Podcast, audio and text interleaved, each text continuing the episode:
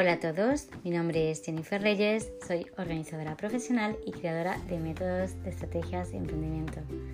En este podcast de hoy he querido compartir la introducción del libro que he elaborado para que crees una auténtica marca personal. Espero que te guste y encuentres contenido de valor en él.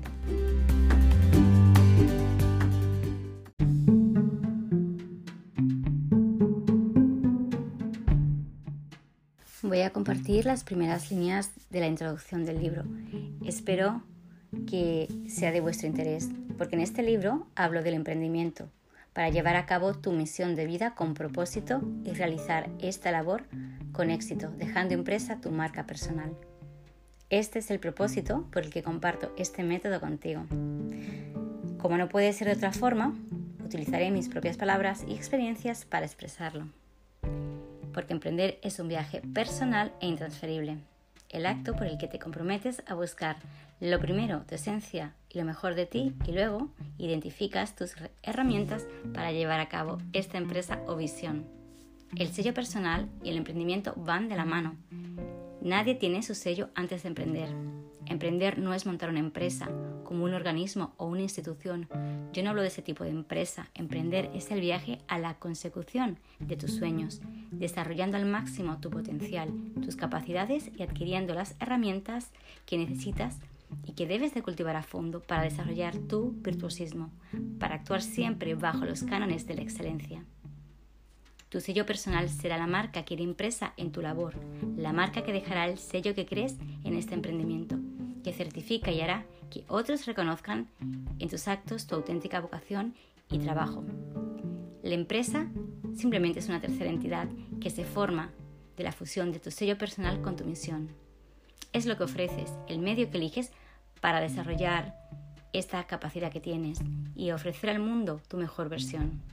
Si esto que te digo no despierta en ti las ganas de ser mejor, de superarte sobre tus posibilidades y actúes ahora para emprender, no es tu momento.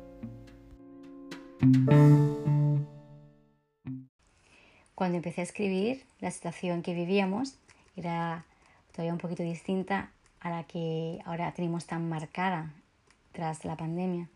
Sí que es cierto que muchas personas ya habíamos desarrollado un estilo de vida más acorde con esta nueva sociedad digital. Nos habíamos adaptado un poquito a las circunstancias que ya veíamos venir, pero realmente eh, la pandemia no solamente ha sido eh, un cambio a este nivel, sino que hemos tenido una parada que nos ha obligado a replantearnos muchas otras cosas. Yo creo que es la primera vez que la humanidad vive una situación general y globalizada de esta magnitud que nos abre un nuevo paradigma de evolución.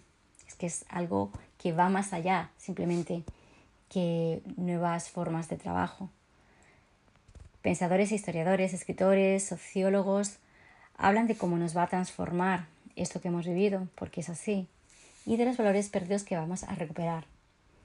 En esto es en lo que yo me enfoco, porque mi aportación para vosotros irá sobre valores, ya que si vamos a empezar una nueva era, tenemos que volver a establecer unos valores.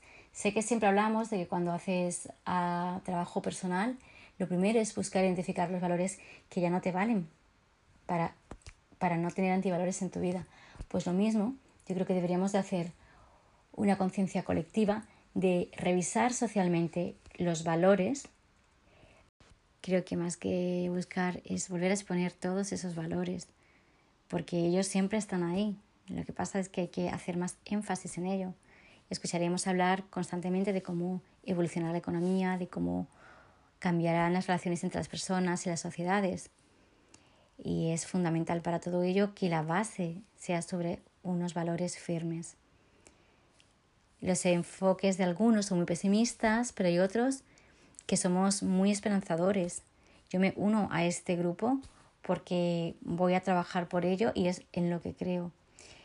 Otra recomendación, aparte que no viene en la introducción, y es un resumen un poco de todo lo que he escrito y voy a escribir, es que te enfoques en ese aspecto positivo, mantengas una frecuencia alta y tengas buenos filtros para dejar pasar la información como digo siempre, de valor qué necesitas y qué va a ser para aportar. Bueno, espero que te haya gustado un poquito esta introducción. Prácticamente he leído muy poquito y ha sido todo pues como una conversación con un amigo, porque creo que así es como deberíamos vernos a partir de ahora. Os deseo que paséis un muy feliz fin de semana. Ya la semana que viene, aquí en Madrid, espero que podamos pasar a la fase 1. Y bueno, siempre os digo si queréis aprovechar antes el fin de semana para organizar y estar listos porque lo que nos viene es una labor muy bonita de mucho trabajo y de mente positiva. Así que a por ello.